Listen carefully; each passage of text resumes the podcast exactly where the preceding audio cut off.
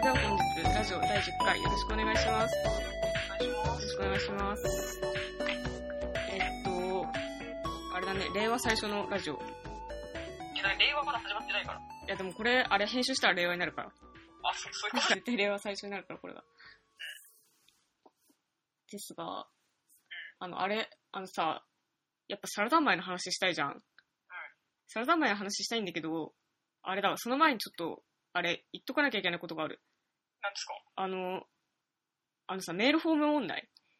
はいはいはい。あのさ、なんか、このラジオさ、あの、あれなんだよ、なんか、普通、ポッドキャストのラジオとかって、なんか元のブログあるじゃん。あれになんかメールフォームとかが設置してあって、なんかご意見ご感想お便りここまでみたいなのがあるの。うーん。それを設置してないの。我々のブログには。てか設置したくない。したくなくない？いや、私は別にあってもいいと思ってるよ。いや、なんかそのさ、なんかその外部からの刺激を受けたくないんだよ。いや、外部からの刺激大事だと思うけど。いらなくない？いや、いるいらないとかじゃなくて、うん必要なの。必要か？必要か？うん。いや、なんか来、てほしくないとかじゃなくて、必要なんだよ。うーん、なんか、え、だってなんかこう、変なメールとか来たら嫌じゃん。え、その誹謗中傷のメールってこと？誹謗中傷じゃなくてもいいけど。だってなんか第一なんかこう、このラジオで我々が話したいことを話すラジオじゃん。お前らのことなんて知らねえよって思わないと。いや、お前らのことなんて知らねえよってやつは聞かないから。うんって、そうか？でもなんか、なんていうのかな？で、ちょっと考えたんだけど、あの、あれ、ツイッター、ツイッターだけっていうか、あの、なんていうのかな？シースルーみたいな感じでした。一方通行しかしないみたいな。うん。よくわかんないけど。詳しくって感じなんですけど。なんかだから、例えばこう、わ私たちがこのラジオで発信したことを、こなんか、打ち返すとしたら、自分のフィールドで打ち返していただきたい。だから、ツイッターにはハッシュタグっていうのがあるじゃん。はいはいはい。ハッシュタグとかで、なんかハッシュタグつけて、このラジオの感想を話せば、まあ、エゴサで拾えるよみたいな。そのくらいの、エゴサ限定でしかこの感想をつぶやかないっていうか。そのくらいのあれじゃないと無理なんだけど。まあ、そうですか？みたいな。でもじゃなかったらもう君のさ、あの、あれ、君のツイッターのアカウントはこのラジオのタイトルと同じ名前じゃないですか。君がさばいてそうじゃないならみたいな。そういう感じがいい。いいいいけど、うん。私このラジオのタイトル変えた方がいいと思ってるからね。うーん。うん。まあ、僕も変えた方がいいと思ってるけど。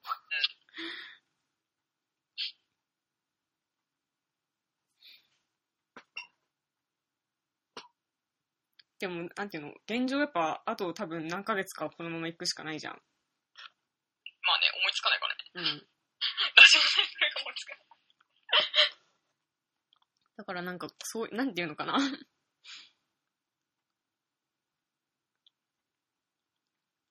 まあだからなんかこう、メールフォームを設置する気がないってことと、えっと、このラジオについて私たちに何かご意見ご感想がある方は、あの、ご自身のフィールドで、はい、ああの、の、ハッシュタグをつけければ、ハッシュタグ空腹のアライグマで、あの、エゴ差しに行けますので、っていうのじゃダメですかね。または空腹のアライグマで検索すると、なんか某会社でアニメの制作進行をやっている人のアカウントが出るから。その方に向けて、なんか、リップをくださいみたいな。リップをいただける。DM をしろみたいな。そうそうそう。でも DM 開放してないでしょ。DM 開放してないのかな？わかんない。うん、なんか開放しないと フォロワー外から多分 DM ダメだから、そうなんだ。そう。DM を開放する勇気が君にあるならまあ、DM でもいいけど。別にいいけどね、DM 開放しても。まあ別にそんな開放したからといって特になんか、ビビるほどのことではないけどね、DM 開放は。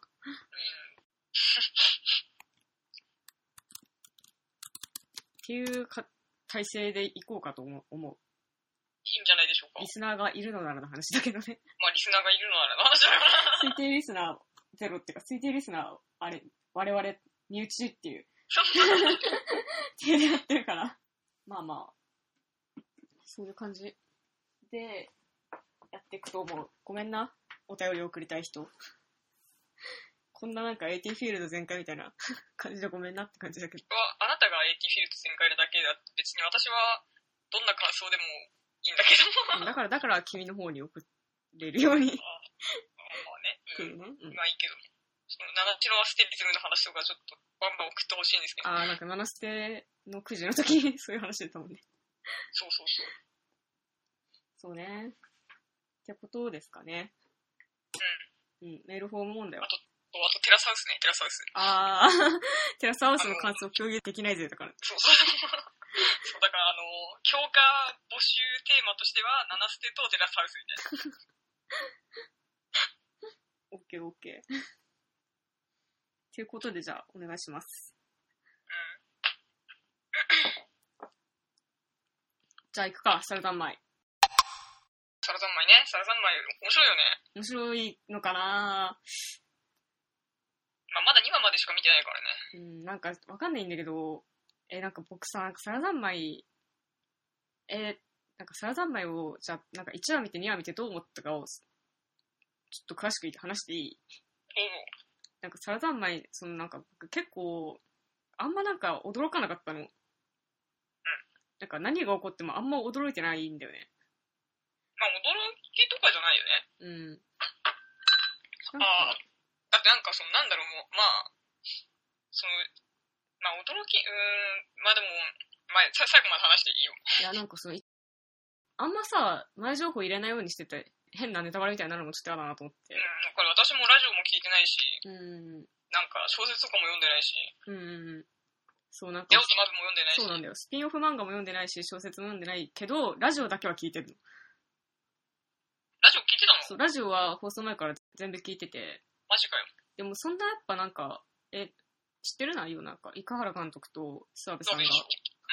話してるだけのやつなんだけど、え、でも、あの、一瞬も聞いてないけど、うん。想像はしてるよ。まあおもろいよ、あのラジオ。超なんかやっぱりものづくり大変おじさんのね、話が聞けてすごいいいんだけど、まあ、サラダンマイ、見終わったら多分聞くかな。うん。いや、なんかまあ、ラジオだけ聞いてて、で、まあ別になんか、そあ、これ知りたくなかったみたいな情報もなく、なんか普通になんかがん、あの、面白いんだけど、井原監督頑張れみたいな感じで。まあ、一撃、まあ、じゃあちょっと、まあ、叱るべきタイミングで聞きますかね。うん。まあ、あれは面白いんだけど、なんかあの、なんかやっぱでもあれで、なんか生原監督が、やっぱなんかこう、なんていうのかな、ビビってたっていうか、うーん。なんかこん、なんていうのかな、こんな、こんな、なんだろう、今までこんな表現をしたことは、アニメ、アニメに限ってはない。とか言ってたりとか、すごい戦いましたみたいな。あの、制作し、制作側？衣がつく方の制作側？っていうの、なんか、ノイタミナの人とかと、お金出してくれる人たちとうん、なんかそのノイタミナの人とかと、すごいなんか、めっちゃ止められたけど、ノイタミナの人とかにめっちゃ止められたけど、やってるんですみたいなことをすげえ言ってたから、えーどんなことになってんだろうと思ってたの。で、なんかもうすごいなんか、まあわかんないけど、やっぱ全裸ぐらいは出るんだろうなって思ってたから、そこはやっぱだからで、あの、なんていうのか、全裸スケートシーンとか出されても、あ、まあそうだよね、くらいにななるし、まあ、お男のの子物だし、みたいうな。そそう、まあまあ、まあ、キンプリもっとすごかったもんね。なんか、キンプリを通ってるとさ、やっぱさ、まあ、なんか、見慣れてくるっていうか、まあね、すぐ抜いちゃうからね。そうそうそうそう、なんかまあ、最近の、こんくらいやるよな、みたいな、感じだったな、みたいな。だから、あんまなんか、何も、予想を超えなかった、何も。っていう感じ なんだよね。まあなんだろう、その、シリコ玉とかさ、うん。なんかあの、しずる感みたいな、うん。とかね。まあそういう、まあ男の子物で、ちょっと BL をパロったりして、うん。うん。まあコメディ寄りで、うん。まあだけど、まあ人間の核心にちょっと踏み込んでしまうみたいな、うん。そういう話だなっていう一番の印象ね。うん。え、君の話終わってる？いや、まだ終わってない。なんか、で、だから、やっぱこうパッてティティザー出て、やっぱキャラぐらいはバーって見んじゃん。で、なんか、あ、もうこれはエンタはもう、あの、カズキが好きだねってのわかるじゃん。いや、それは私わかんなかったかな。え、わからなかったの？だってやっぱこう、キャラパーって見たときにさ、まあ、そうだろうなってわかんじゃん。エンタはだってメガネだし、なんか。え、なんかでもだってそんな幼馴染とかさ、うん、ゴールデンペアとかさ、うん、そういう設定が付属してたら、うん。あ、そういうことねって思ったかもしれないけど、え、か書いてあるよ。書いてあったっけ？うん。そっか。だからやっぱエンタからカズキへの執着はすごそうだなみたいなのはやっぱ普通にキャラ設定をパーって見ていけばわかる。私なんかエンタがあのキャラでメガネをかけてるのはちょっと不自然だから、私なんかちょっと顔とかなんかアンシーに似てるしみたいな。ああ、安心っぽいよね。そう、アンシーっぽいから、こいつは絶対なんかあるぞっていうのがもうわかんじゃん、エンタ。だからそんななんか驚き、予想を超えてることはい今のところ一つもない。全部こういうことが起こるだろうなっていうことが順番に起こってくる。レオマブもさ、別になんかまあ、わかんじゃん大体想像通りだったね。うん、まあ、こここですよ、みたいなのがもうさ、こうですからね、みたいな、なんか、見た目通りの本当で私はもう見たいものを見たいように見せられてしまったので、もう本当にありがとうございますみたいな。うん、本当に感謝しかありません。もうカースソイヤーを一日100回聞いてますみたいな。マジか、でも、なんかもっとさ、おしゃれにできなかったのかって思って、かわいそうやに関しては、なんか、パラパラやんけ、みたいな。わかるよ、カワソイヤは、うん、いや、あの、いい出来だと思う。いい出来だと思うけど、うん。あのー、制作上の都合をちょっと感じた。え、そうなんだ。感じましたよね。へえ。え、なんで、シルエットになるところがってこと？そう。めっちゃぬるぬる動くじゃん、でもあれ。だからあれが戦略なのか、うん。あ戦略うんで最初からああいう風にする予定だったんだよっていうのか、うん。もしくは、ちょっとやっぱ一番最後の最後まで踏ん張れなくてシルエットになっちゃったのかどっちかなのかなって思ってるの。うん、わかんない。でも僕すごいあれぬぬるぬる動く動くし、なんか、シルエットでぬるぬる動くダンスみたいのはなんかあんま見見てない気が。僕はそんな、なんていうの？二次元アイドル業界あんま詳しくないから、わかんないけど僕は初めて見たと思ったかな。まあわかんないけど私はあの、アリス SOS っていうアニメあったじゃん。ああ、うんうん。あれのオープニングっぽいなと思った。ああ、あんなんだったね、確かに。まあロトスコープ使って作ってるよね。うん。あのねるねるさは。まあ、っていうのとかも思い出したし、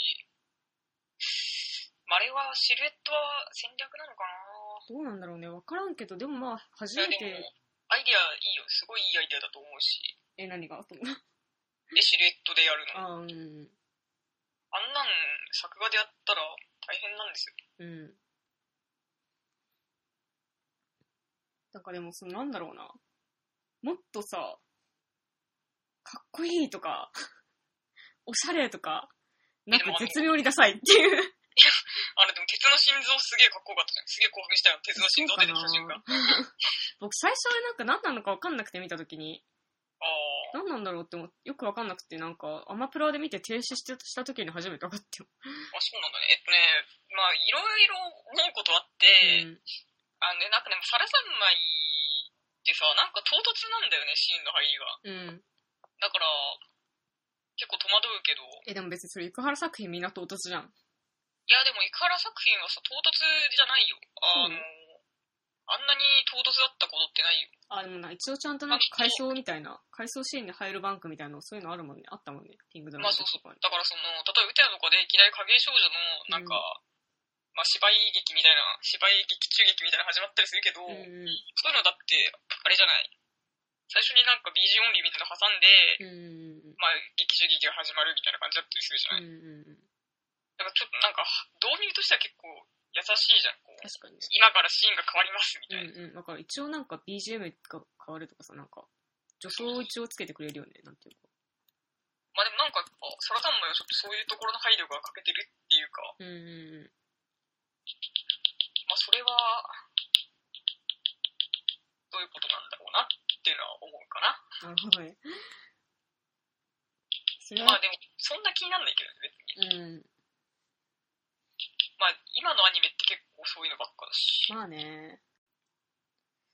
なんかやっぱその、まあ、わざとやってると思うんだけど、ダサくしようとしてね。なんか面白くしたい、単美なものにしたくない感じはわかるし。もしもし？単美なものにしたくない感じは伝わるし。単美にしたいんじゃないのいや、したくない、なんか、あ生原監督が、もうもう単美だと思われたくないってどっかで言ってて。あ、そうなんだ。うん。それをなんか脱し脱却したいらしくて。うーん。そうなんだ。うん。だからなんかじゃあだ、だからす、こういう感じなんだね。キャラ、だキャラデザとかもさ、うんうんだからその、ゆりくま嵐とかってさ、うん。うん。やっぱ単美的ではないじゃない？まあ、可愛いっていうか、女子アニメみたいな。女子アニメみたいな。キュートに振る振りたいみたいな。うん。なんかね、まあ私は、まあ、ゆりくまのキャラで好きだけど、うん。やっぱちょっと、ウテナとかうん。でさ、うん。やっぱ育っちゃうと物足りなくなるじゃん、ゆりくま嵐の。あー、この淡白さみたいな。僕はね、わかる。なんか、やっぱもうす、ウテナ、ピングドラムの時もだいぶウテナから振り切ってたけど、キングドラムの時はまだやっぱり、やっぱ線にさうん、単美性みたいなの残ってたじゃん。あ、ちょっとは残ってたのかな。それはやっぱでも書く人が違うからなのかなと思ったの。あの、アニメーターのうん。フェティッシュの問題で、うん。まあ、ゆりくま嵐あんまり単美的じゃなかったのかもって思ったんだけど、うん。そんなことなかった。まあでもやっぱり、カヤ国彦もずっとウテナの監督って思われるの嫌なんだろうね。うん。なんだろうね。うん、まあ、別にいいと思うけどな。まあ、なんか逃れ、られないと思うしね。ん？いや、逃れられないと思うしね、うん。もう、下ろせない十字架だからね、過去作は。うん。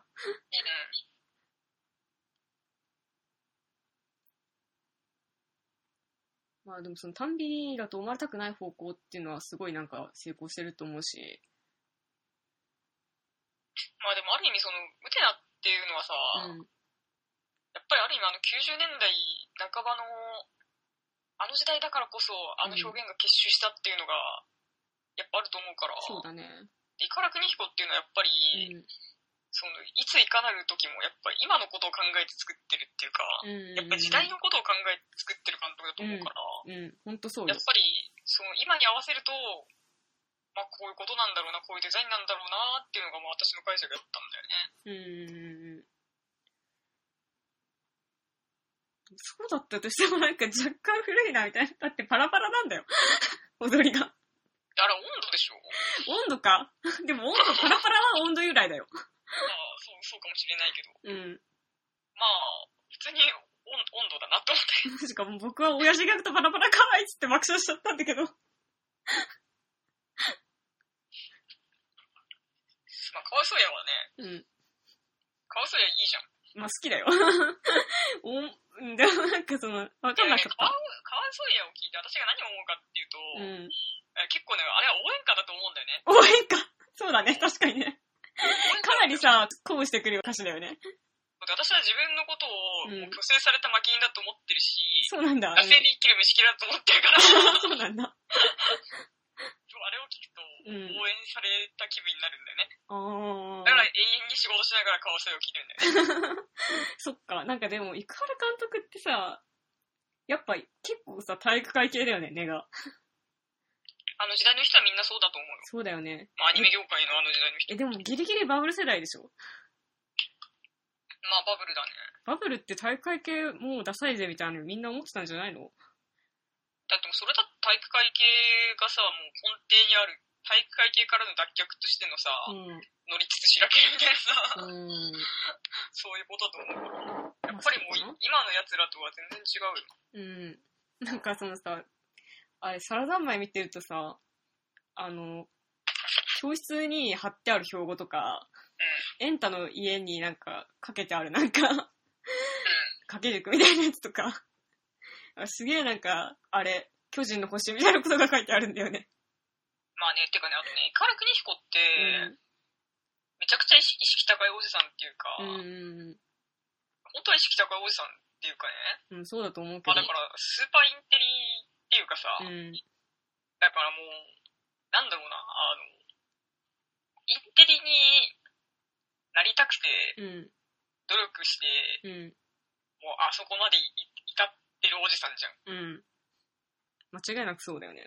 こう、やっぱりその、イカラクニヒコが、その、まあ、この間、イカラクニヒコのトークショーみたいに行ったんだけど、あ、そうなんだ。あの、芸大の卒業制作。同園会とイカラクニヒコのトークショーがセットになってるみたいなのやってたから、それに行ってきうん。て、うん。で、まあ、その、キングドラムの企画がどうやし、どうして、まあ、どんな感じで企画を進めていったのかみたいな話をしてたんだけど、うん。まあ、その時にイカラクニヒコは、うん。まあ、その、まあ、作品が世に出なかった10年間ぐらいがあるじゃない。うんうんその時も別に何もしてなかったわけではなくて、うん。いろんな企画をやろうとしてたんだけど、うん。うん。もうなんかことごとく頓挫しまくってたと。うんうんで、まあ、何がいけなかったのかな、みたいなのもいろいろ考えて、うん。まあ、なんとか一つ成し遂げたのがキングドラムなんですよ、みたいなこと言ってて、うん。まあ、何がいけなかったのかみたいな理由をいろいろ言ってたけど、うん。まあ、一つに、うん。高い意識とは何かっていうのをうん。教えてやるみたいな企画をうんうんうん。やりすぎて、うん時代に合わなかったんだよね、みたいなことを言ってて、そっか、みたいな。高い意識とは何か時代で教えてやる。こ れ怖えな。まあ、それやってたのがだって2000年代でしょ。うんうんうん。ああ、わかるな、みたいな。わかるな。私もなんか戦ってる人だな。かっこいいね。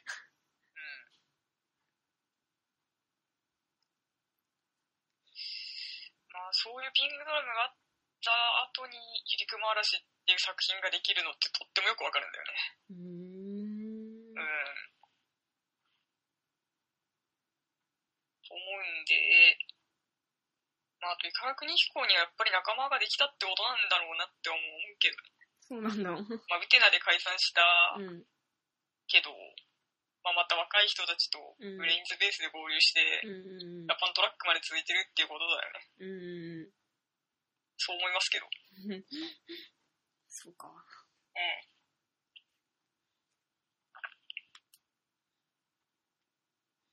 なんだっけ？何の話だっけ？え、まあ、サラザンマイが想像を超えたことが起こらないって話ですね。まあね。あれか、あの、温これは温度なのかパラパラなのか、意外と体育会系だよね。意外とスポコンだよね。からの、生原監督意識高いよねって話か。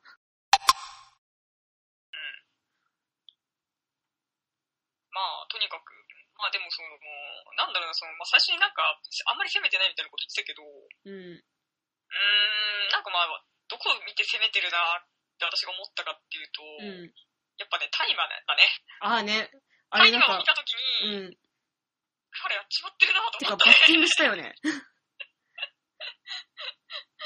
いや、やっちまってるなと思ったストライクじゃんみたいなすごい興奮した。うーん。僕も心配になった。いいのかなみたいな。いや、これ絶対怒られるよ。私なんか怒、られるけど、なんか野菜とか言ってごまかしてるだけじゃん。そうそう、てか、なんか変えたんじゃないのってちょっと思って、野菜じゃなくて、草とかだったんじゃないの葉っぱとかだったんじゃないの本当は、このセリフって思いながら見てた。いろいろうん。NG 食らって野菜になったんだろうなっていうのは思ったかな。うん。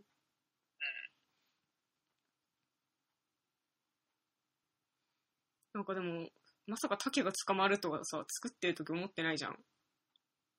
滝が捕まる？え、竹が捕まってるじゃん、今、大麻で。あ、はいはいはい、そう、滝が捕まると思ってないから、うだん。で、だから今、大麻、大麻言われてるわけでしょ、ネットで。だからそういうことなんだよ。時代を先取るってそういうことなんだよ。うん、だからバッティングしちゃったんだな、これはって思って、ちょっとゾクッとはした。大丈夫？心配にもなったけど、すごい。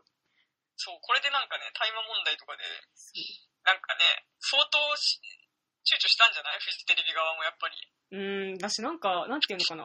これでなん下手したらか、うん。下手したらアフレコし直してることあるよ、多分。だから言ってんじゃん。あれは葉っぱなんだよ。葉っぱつってたとこを野菜に変えてると思うよ。そうそうそう。そういうのあり得ると思うけね。ん。だからなんか、もう心配で、ちょっと、心配だなと思って、これでなんか、なんか風立ちるの時のタバコみたいな感じで、わーってなってたらどうしようって思ったけど、いや、まあでも、別にいいんじゃないの？やっぱ、その、話題になるっていうの大事だと思う。うん、でも今んとこその感じないんだよね。ないね。うん。まあまだ2話だしね。うん。まあ多分大丈夫ってことかな。大丈夫かな？いや、もっと、もっと来るんじゃない？もっと来るかな？野菜、野菜は。野菜最後、最終話で来るかな？野菜の栽培をしている、くじくん。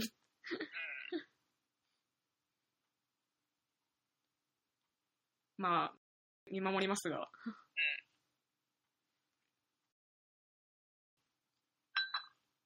あ、なんだろうな。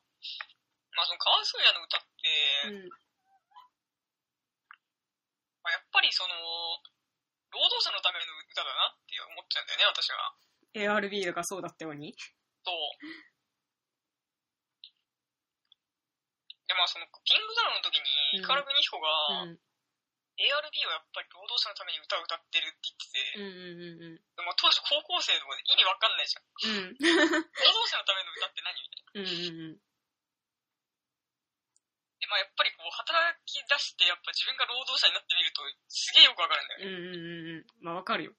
で、まあその、イカル・グニヒコが今の時代の音楽は労働者のために歌ってないと。うんうん。で、なんかもう1970年代の ARB とかの歌にはやっぱり、労働者のためっていうう、んまあ理念みたいのがあって、うんうん。うん、わかるわかる。それをまあ、あの、使いたかったみたいなことでイカル・グニヒコが言ってて、うんうんうん。全然意味わかんなかったんだけど、うん。すげえよくわかるんだよね。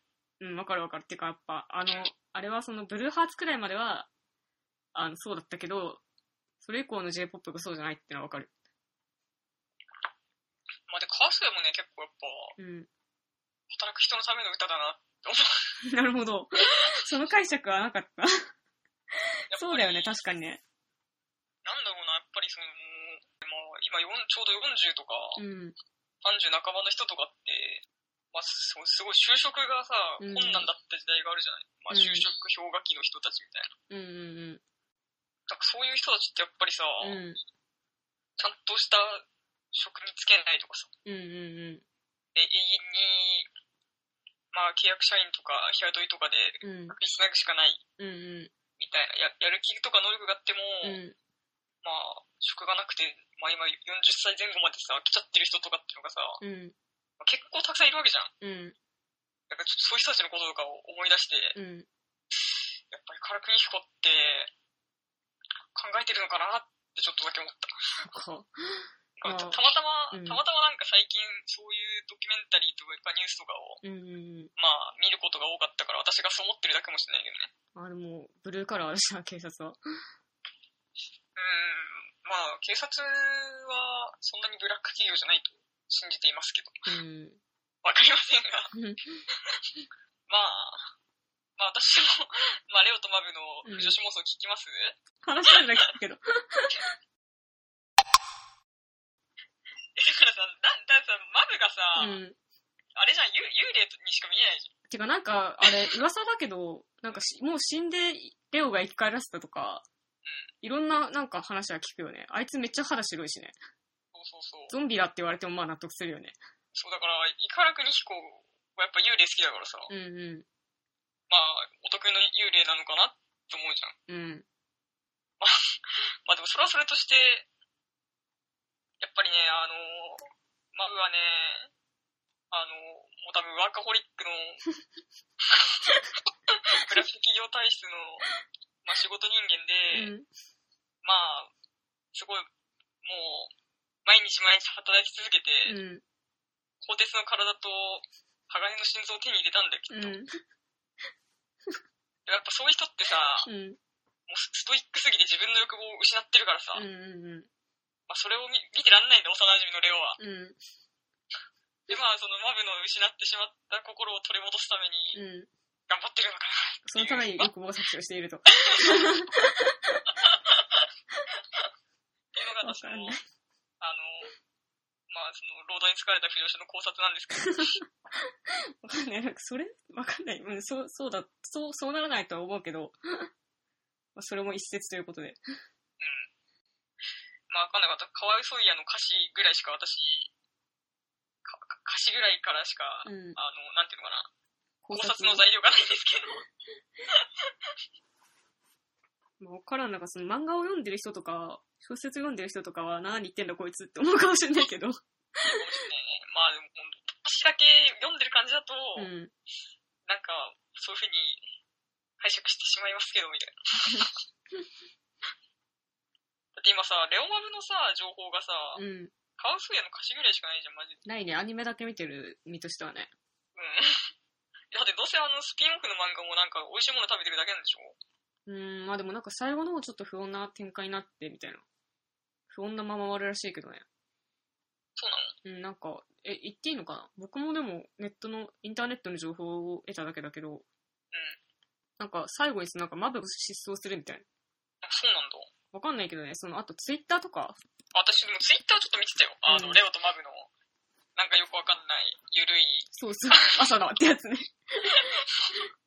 あの、ゆるい、うん。え、でもあれもなんか最後マブが失踪して終わってる。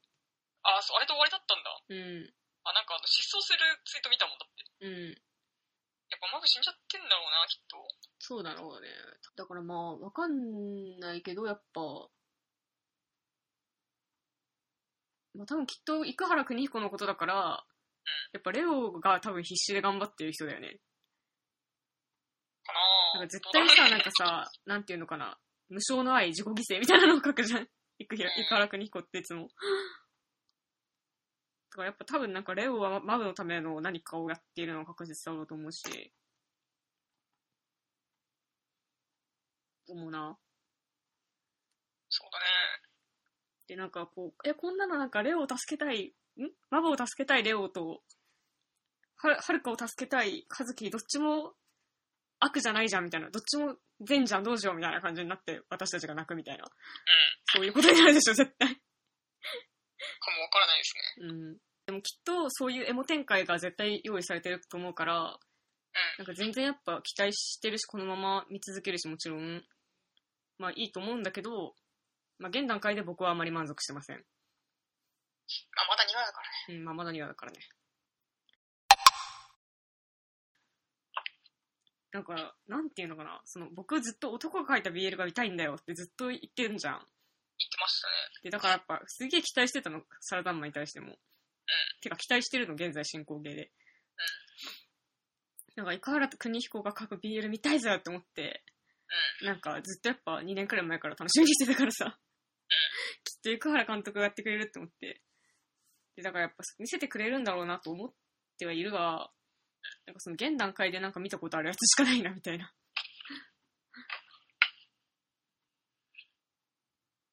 まあ、まだ2話だからね。うん、まあまだ2話だからね。なんかやっぱその、なんていうのかな、なんかパロディ、BL のパロディをやろうとしてるんだろうなっていうのはやっぱさ、キャラデザが出た時点でやっぱわかるっていうかさ、え、でも、その、カッパになっちゃうとかは、なんて予想が範囲内なのいや、カッパになっちゃうのはだってもう最初から言われてたことだからさ。そうだっけ、うん。とかなんかその欲望、欲望フィールド？だっけ？のこととかはまあなんかちょいちょい言われてたからまあ、そう、まあそうだよね。まあそうだよね。まあそうだよえなんかでも私は想像以上になんかもうなんだろう、プリキュアアクションっていうかね、ね。あの、プリキュアみたいじゃん？うん。うん。てかでもまあ、生原邦彦ずっとやっぱ女児アニメのさ、文法っていうかさ、その、あの、日朝文法っていうの、なんか敵を倒してみたいな。問題を解決して、なんか怪物がなんか浄化されるみたいな、そんなのばっかやってんじまあ、セーラーブーンで。ゃん。うん。まあ、なんだろうな、その、ただね、私はその、一話見たときうに、ん。まあその、箱、なんだろう、カパゾン。カッパゾーンの、うんまあ、箱をかぶるのがうん性癖の男みたいなのがさ、うん。まあゾンビだったじゃん。うん。でなんかその、ちょうどなんか、いつぐらいかな？去年ちょっと箱男読んでて、うん。誰だっけ？誰だっけ？箱男書いたの。安倍工房、安倍工房か。箱男読んだ後だったから、うん。ああ、箱男だなとあ、思ってなるほど。そっか、あれ安倍工房由来なのか。箱男なん、まあすごい脱白されてるんだけど、うんうんまあ箱男ってどういう話かっていうと、うん。うん。まあ、ホームレスなんだけど、うん。まあ、全身入る箱を頭からかぶって、うん。まあ、その中でうん。生活必需品とかだけその中にこう抱えて持って、うんうんまあ、その箱の中にさ、うん。ちょっとした棚とかを作ってさ、うん。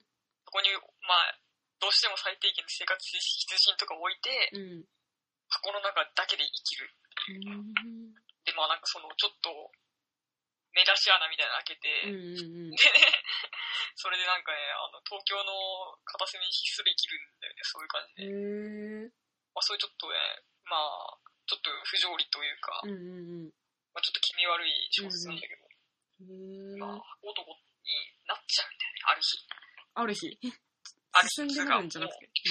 毎日、だからうん。その、まあ、箱男も、あの、うん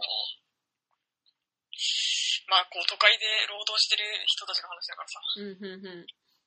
まあ、だからその箱男っていうのがさ、うん、なんでこう、箱、箱っていうのができたかっていうとさ、うん、なんかこう人間が丸々一人入れるだけうん、大きな段ボールっていうのはさ、うん、電化製品だよね。うん、うん、うん、まあ、電化製品の普及し始める時代に、うん、まあ、人がまるっと入っちゃうような箱がさ、うん箱に入って冷蔵庫とか届くわけじゃん。うん、で、まあその、まあ科学の力で生活は豊かになっていくんだけど、うん、うん、まあそれを捨て去って箱の中に行ってしまう人たちっていう、まあね、いろいろ考えながら読みましたね、箱男。うん、なのでちょっと1話で箱、箱男が出てきて、うん。まあ結構ね、衝撃。まあわからん。やっぱいろんな見方ができるよねっていうことでいいと思うけど、まあでもそのやっぱ、あの箱をかぶるのが性癖の男っていうのは、なんか明らかにやっぱなんか何かの隠喩であるということは間違いないじゃん。やっぱその引きこもり的なね、ものとかこう、あの箱は私はなんか昔パソコンのことを魔法の箱と言っている人がいたなみたいなこととかも思い出したけどね。やっぱいろいろな見方ができるよね。でもなんていうのかな、なんかさ、ちょっと思ったのは、なんかその日朝文法で書いてるけど、やっぱその日朝だったら、こうなんか、あの、人間に悪が取り付いて、そのなんか人間からなんか悪の怪人みたいなのが生まれて、生まれちゃって、でその悪の怪人を倒すことでその人が救われるみたいな、そのっていう感じのことをや、やるパターンが多い多いんだけど、まあ、ユキヤもそうだからわかるよ。そうそうそう。でもなんかあの、サラダンマイのさ、箱男はなんかいきなり出てくんじゃんそうなんか、この人になんか悪が取り付く描写とか、なんかその人のオリジン、出自みたいなもの全く書かなくて倒すシーンだけ書くんだな、みたいな。いや、だからそのさ、うんで一話の、何、何ってその、誰にでも秘密あるんだよ。うんうんうん誰も言えない秘密をうん。持っていることは罪なのかっていう、うんうんうんまあそれだけのことだったと思うよ、一話うん。の。まあわかる。別になんか、そこにあんまツッコミとか疑問とかなくて、あ、これでもありなんだなって思ったっていう、単純に。そうだね。まあ、2話のちょっと猫の人はちょっと、ちょっとなんかあったけど、うーん、あんまなくね？あったかな？なんか、せいぜい1話の最後で捕まってたくらいじゃん。まあそうなんだけど、でうん。もちょっとなんか、まあないか。うん、なんか、なんかあったような気がする。まあ、そうだね。うん、でも、まあの、1話ほど唐突じゃなかったぐらいね。うん。そう、でもなんか猫問題もさ、すごくてさ、あれじゃんただ。単純にさ、うん箱猫ってやってるだけだと思う。そう、あれはね、そうなんだけ猫ど。でもやっぱあの、てかどっちかっていうとそのなんかあれだよ、あの、にゃん太郎やったろう。にゃん太郎さ、なんかあれってなんか、あの、和樹くんの秘密に関してね、そうそうそう、あれはなんかその家猫を、そう、地域猫にしちゃそうったっていう。地域猫にしちゃった時に虚勢されてんだよね、あの猫。ああ、気づいた？そうだよ。えだって、あれじゃん、地域猫は否認しないといけそうないからそうそうそう、耳カットは否認の証みたいな、なんか、後ろにちゃんと広告みたいなのが出ててさ、なんか、あ、出てる出てるし。相変わらず先生ちゃんと説明してるって思って。まあ、ああいうところがやっぱりね、うん。素晴らしいですね。うん。なんかまあ、やってんなと思った。ちゃんとしてるから監督だと思って。まあでもちょっと本当浅草に行って地域猫本当にいるんだろうから、あれ、会ってみたいもんだよね。うん。もうかなりでも人間がいっぱいいるゴールデンウィークの浅草とか地域猫なんか出会えない気がする。そうだね。うん。地域猫ってさ、でもさ、すごいよね。本当に地域猫なんかいるのかこんなのな浅。草。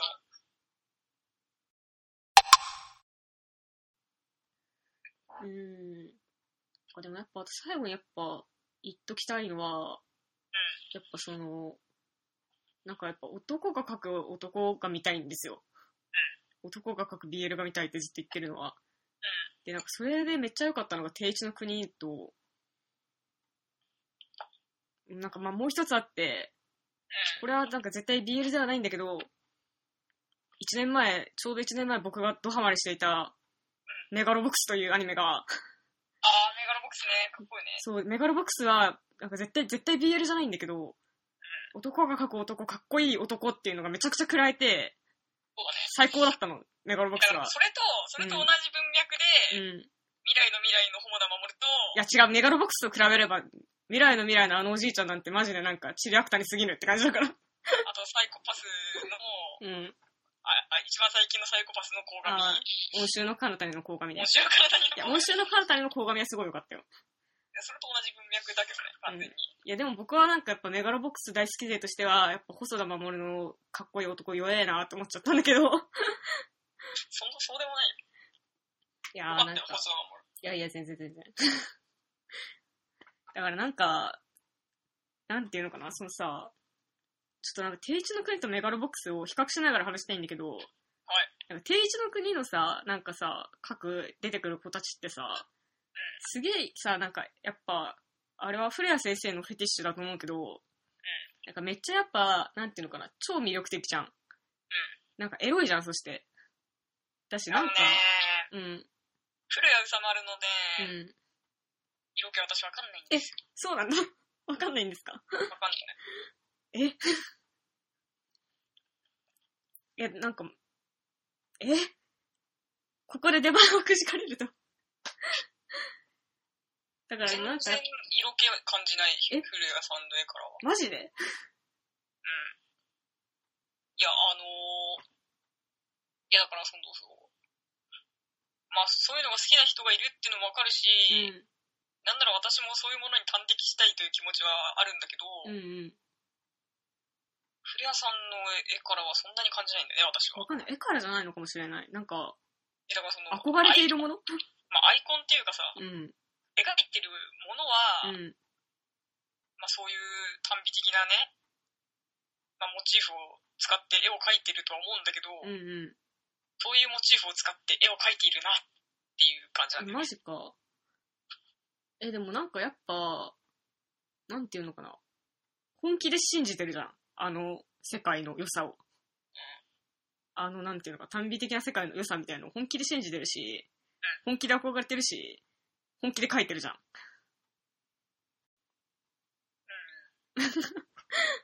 なんか、だから。なんていうのかな。だから、やっぱその、まあでもなんか、そまあなんていうか、古谷先生が狙ってやってはないと思うんだけど、なんか、その、普通に書くっていうか、本気で自分がこれがいいと思うんですって言って書くじゃん。でもなんか面白くなっちゃうじゃん。そうだね。なんか笑えるじゃん。なんか笑えちゃうね。定一の国は、なんかやっぱコメディを意識してるし、コメディを意識してるからも当然っちゃ当然なんだけど、なんか古谷先生が自分が憧れているものを全力で書くこと、全力で書くんだけど、そのなんか、世界観の、なんていうのかな、その全力でやることがギャグみたいになってるじゃん、定一の国って。そのなんか、笑わせようと思って書いてるわけじゃなくて、古谷先生が本当にこの世界美しいと思って書いてることがギャグみたいな。そうだね。もう一生懸命やってる姿がちょっとギャグに見えてしまうみたいな。うん、てかその一生懸命書いてできたものがなんかギャグに見えるみたいな、なんかわかんないんだけど。てかそのコメディ、定一の国はコメディだから、それをやっぱ見越して本気で書いてるのかもしれないけど、でもそうは言ってもやっぱその、なんかその少年と少年の絆とか愛みたいなものをやっぱ本気で信じてるし、そこにやっぱ不誠実なことは絶対にしてないじゃん、古谷先生。で、なんかやっぱそれでなんか本気でやってるけどちょっと面白くなっちゃう、定一の国みたいな。それがやっぱ本当に好きで、めっちゃ愛してるのね、そう、その世界を僕は。でもさ、なんかメガロボックスとかはさ、違くてさ、なんか本気で、なんかやっぱ男が思うかっこいい男を本気で書いて、それをもう貫き通すじゃん。なんかそれが笑えるとかないし、ない。マジでもうこんなの全員かっこいいじゃんみたいな、なんか、あの、すすっきりじゃん、そのまま。で、なんか、あー、最高だみたいになななるけど、なんか、なんていうのかな、あの、すげえそこ書くみたいなとこまで書くんだよ、ジョーの。なんかあの、すげえなんかジョーがさ、なんかさ、こうなんか南部贋作がさ、こうジョーをなんか、あの、溝落ちを殴ってさ、なんか、失神させるシーンとかあんじゃん。まあ多分わかる。なんかそういうシーンとかめっちゃなんか、なんていうのかな。あの人たちは多分なんかエロく描こうとしてる気は全くなく、ないね。誠実に描いてるだけなんだけど、結果としてなんかエロく見えるみたいな。うん。なんかそういうすごいなんか、なんていうのかな、その、だからあの人たちは、そのなんか、なんていうのかな、その男、なんか、定一とか古谷先生が信じてる世界みたいなのを別に見てはないんだよ。なんかそこを目指して書いてないのに、なんかそこに近いところに来ちゃうみたいな。まあね、おっしゃりたいことよくわかる。うんおっしゃりたいことよくわかるんだよね。うん。よくわかる。そうで、なんか、その2種類があって、私の中で求めてる男が書く男にね。求めてるのはその2種類があるの。定一みたいな感じで、本気でそれを好きな人が書いて、結果面白くなっちゃうかもしれないけど、本気で好きな人が書いてるか、なんか、メガロボックスみたいに、本気で、なんかそういうとこを全然見てないで、ただかっこいい男を書いてるだけなんだけど、結果としてなんか、私的にはなんか、すごいなんかそこに近くなるみたいな。なんかやっぱ、サラダンマイはどっちなのかって言うとやっぱ定一の国じゃん。でしたね。でもなんか定一ほどあの世界を信じられてないと思うのよ、唐国彦が。それはまだわかんないんじゃない？うん、まあそう、ま、まだ2話だからなっていうのとちょっとあるけど、なんか、うーん、てかやっぱそんな、そんなにやっぱ男のこと好きじゃないんだろうね、唐国彦はっていうのが2話まで見るとちょっと感じてしまうんだよね。はいカルフィン飛行機の女大使だと思うし。そうそうなんだよ。やっぱ女大使だと思うし、やっぱ女の子、やっぱゆりくまとかはすげえ可愛かったし、うん、超絶可愛かっすげえよかったな。なんか、ゆりくまで書かれてる、なんか、エロさ可愛さみたいな、フェティッシュみたいな。あれほ、あれと同じ、同じっていうかなんか、あれぐらいの熱量をやっぱサラダン前からちょっと感じられてない、まだ。そこまでのめり込まないからこそ、うん。なんかできることがあるのかもしれないなとか思ってるよ。そうなんだよね。まだわかんないんだけど。高橋がああいう終わり方をしたのは、だってさ、うん。そういうことじゃん。伊原邦彦がさ、うん。多分、あの、クレハちゃんとさ、うん。銀行うん、銀行銀行。多分クレハちゃんと銀子ちゃん大好きになっちゃって、ああいう終わり方だったんじゃないあのいや、別に伊原だけじゃないと思う。あ。わかんない。ちょっと、ゆりくまに関してはもう一回、もう一回見直さないとちょっとあんまコメントできない。いや、だからもう本当、ゆりにくしたんだよ。伊原邦彦。まあね、ちょっとわかんないよその。気持ちすごくよくわかる。けど、そういうことじゃないだろうって思ったんだよ。リカワさんがまあ、わかんないけど、まあでも、サラダンマイ、今のとこは、だからやっぱあんま、生原やっぱ男に対してのフェティッシュはあんまないから、ちょっとなんか、キンプリで見たなとか、何かのパロディの息を得ない、出ないんだよな、みたいな。まあ、ちなみに私がうん、すごい思ってることは、うん。フリーみたいでかっこいい。まあ確かに水がいっぱい出てくるからね。そうあとなんかちょっと決めポーズをバッてやるシュッシュって。やっぱ、一番フリーチキだよ、フリーチキ。あー、なるほど。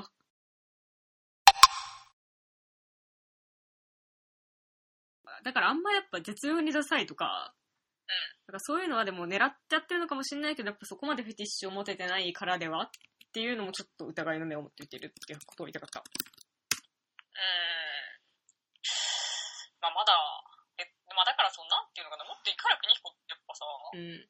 結構、なんか陰湿な執着とか、うん。うん、うん。入ってて、うん。欲しいな。まあこれから見えてくる。と思うけどねそれって多分これからじゃん。うん、多分ね。まあまだまだまだ、まださ、その段階じゃないんじゃないかな。だろうね。でも私はあの、ウテナの、うん。あの、トーガとうんうんうん。ライオンジとか好きだったよ。よかったよね。でもあれをさ、み、みかげまみやとかもさ、うーん。そう、三金マミヤは振り、やりきってたんだけどな。あの世界を信じて、なんか。だから、まあでも、まあでも少女漫画の世界だよね、やっぱり。まあね。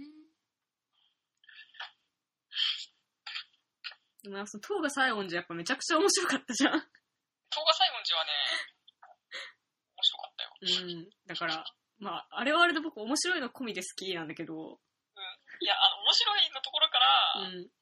あの、普通に BL 的な意味でうん。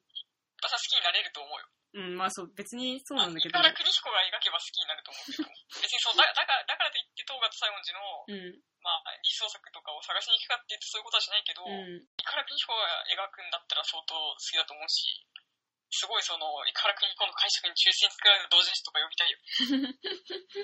まあね、まあその、わかんない。今んとこでも、なんか、私は多分サラダンバイで二次創作を見たりとかはしないかなって気はするかな。サラさんだよね、うん、今のところ見れるから、二次創作。そっか。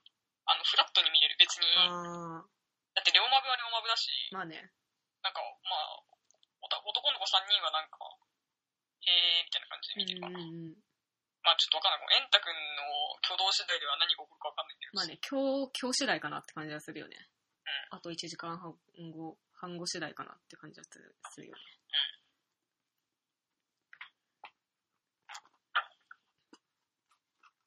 ですかね、なんか。てかね、その、さっきのその、ビールの話に戻るけど、うん。だからそのね、ホダ守るがなんでホダ守るなのかっていうさ、うんうん温州の体にがななんであそこまでホモっぽいのかっていうさ、うん。うんうんうん。だからそのや山田直子が女の子を描くのと一緒なんだって。あー、うんうんうんうん。細田守が男を描くっていうのはそういうことなんだよ。いや、わかる。だから僕は細田監督のことはすげえ好きなの。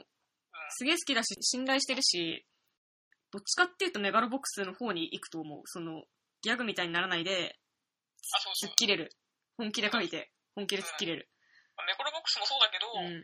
あのー、わかんないじゃん。なんか男がかっこいいと思う男の仕草とかってさ、うんうんうんうん。男じゃないとわかんないじゃん、みたいや、そこはもう僕はその性別とかないよっていう内内容派だから、いや、まあ、その内容派では痛いけど、うん、内容派では痛いけど、ややっぱり、うん、やっぱ温州の体にみたいなのを見せつけられちゃうと、うん。いや、私にはこんなものは作れないってすごい思う。そう、わかる。それはすごい思うし、やっぱメガロボックスを見て、面白いのカナタを見ても思うけど、なんていうのか、それを分かりに英語を見に行くんだろう、私たちはって話なわけよ。いや、まあも、もちろんね、うん近づけるとは思うけど、うん。やっぱりなんか、何年経っても、こういうことが起こるんだろうなとは思う。うん、まあ、え、でもまあね。いや、でもまあ、わからん。僕はそこは蹴っ飛ばしていく派だから、蹴っ飛ばすけど、なんかあの、なんていうのかな。まあでもとにかくメガロボックス大好きです。メガロボックスに比べれば、あの、未来の未来の、まあ別に性質は一緒だと思うけどね、うん。だから本当に細田守は早く、早く男描いてほしい。あんななんか幼児とか、女子高生、なんか苦し紛れに出して、キャッキャとかやらせてる場合じゃないから、マジで。まあ、細田守の話する？したいならしていいよ。だからその、細田守ってさ、うん。まあ、時をかける少女で、うん。すごい有名になって、うん。まあ、ここまで上り詰め詰めた監督だけど、うん。まあ、で、その、時かけやって、サマーウォーズやって、うん狼子供やって、うん。すげえな化け物の、化け物の子やったじゃん。うん、やったやった。うん。で、その化け物の子を見た時とかにさ、うん。なんか細田守が得意技で勝負するのはわかるんだけど、うん。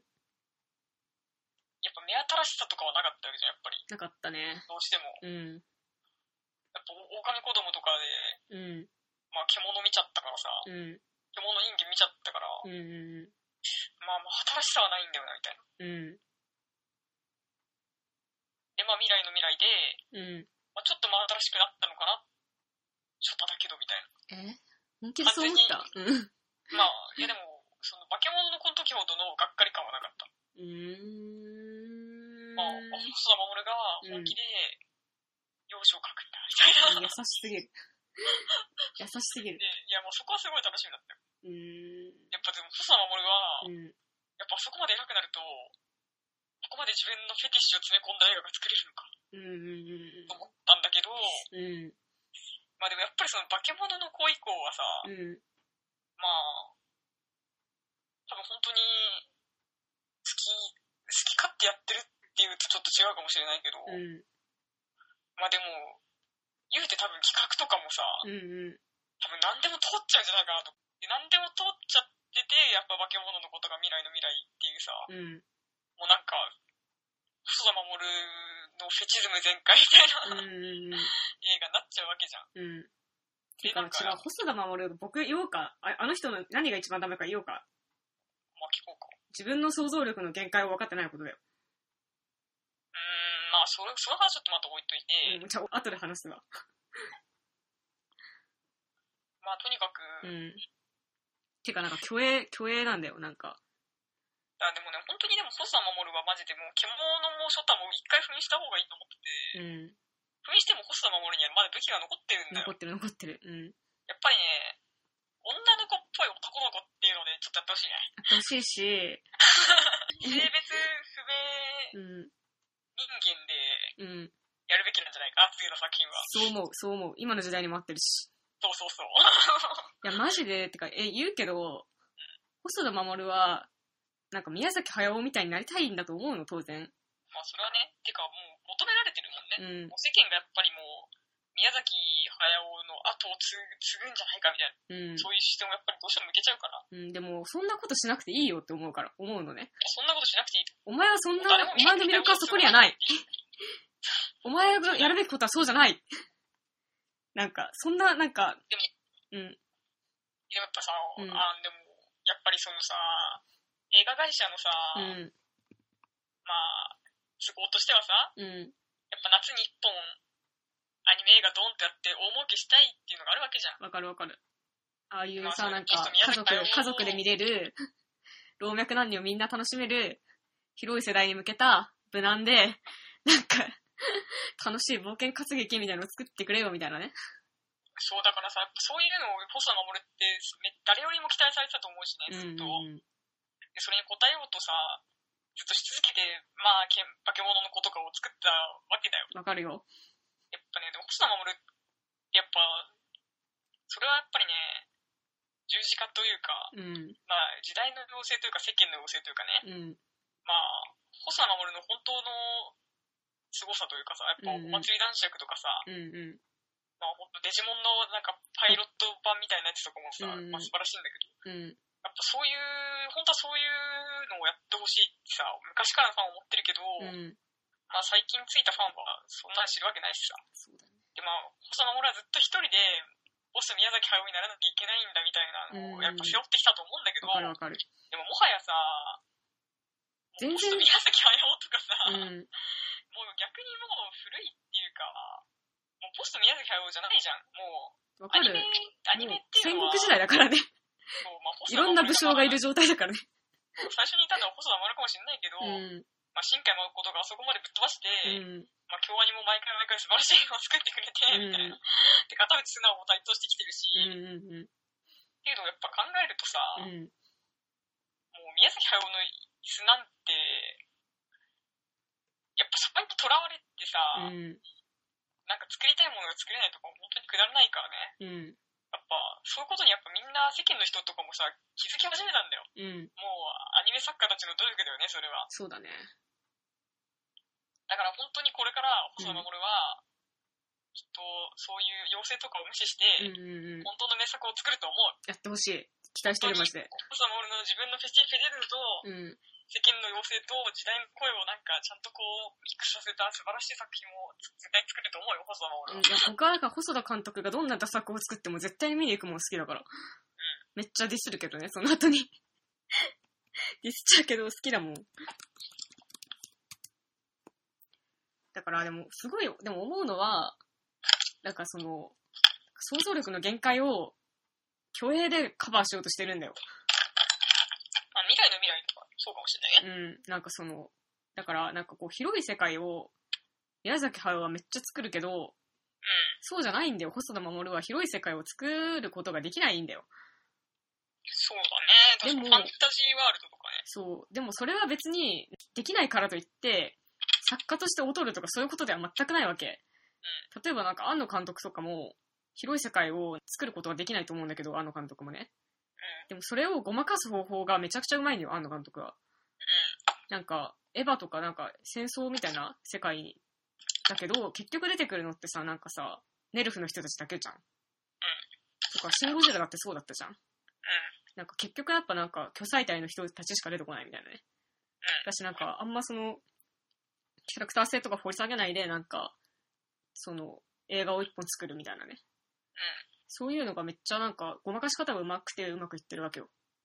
けど、細田監督もなんか、そういう、だからその、狼子供とかは、家族しか出てこないじゃん。なんか、ご近所さんとかに名前とかないし、でも究極さ、なんかやっぱあの、家族3人死んだ父親みたいな、だけでもう話が完全にできてて、で、それが素晴らしかったわけじゃん。あれでいいのに、みたいな。そういう感じで、だからなんか自分のなんか虚栄を張って、なんか宮崎駿みたいな 広い世界を描こうとしなくていいんだよ。君は、そ、そんなことしなくていいんだよ、君はって思いながら見てる。そう、もうね、もう気づいてると思うよ。だよね。細田守も。うん。やっぱりもう、やっぱライバルたちの活躍も目まぐるしいしさ、うん。そろそろもう肩の荷を下ろして、本当に作るべき映画、作りたい映画、うん。もうやってくれると思うけどね。うん。まあ、そんな感じですかね、細田守は。私、やっぱ、細田守は本当に僕がでも一番やっぱ書いてほしいのは、自分の好みもあるけど、やっぱなんかティーンなわけよ。まあ、いいなね。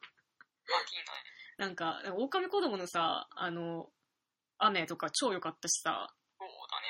あの、化け物の子のさ、あの、宮野真守の声優だった人いるじゃん。一郎一彦。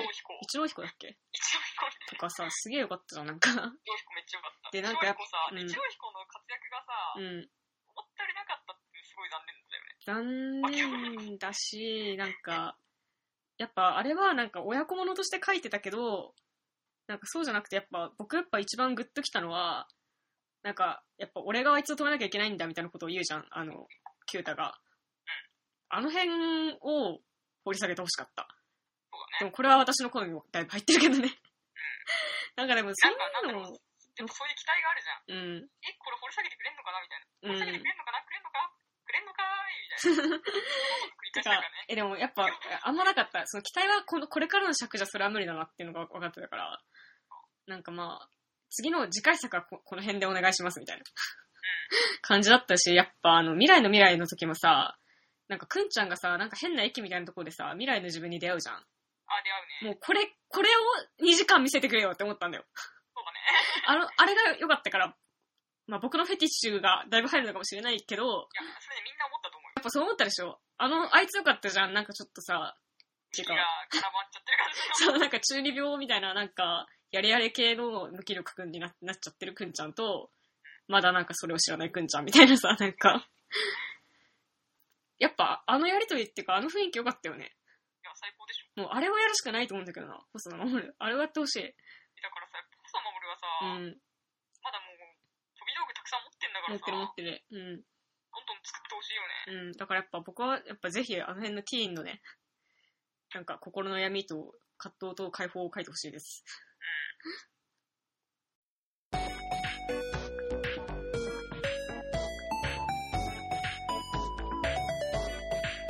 絶対傑作になるから。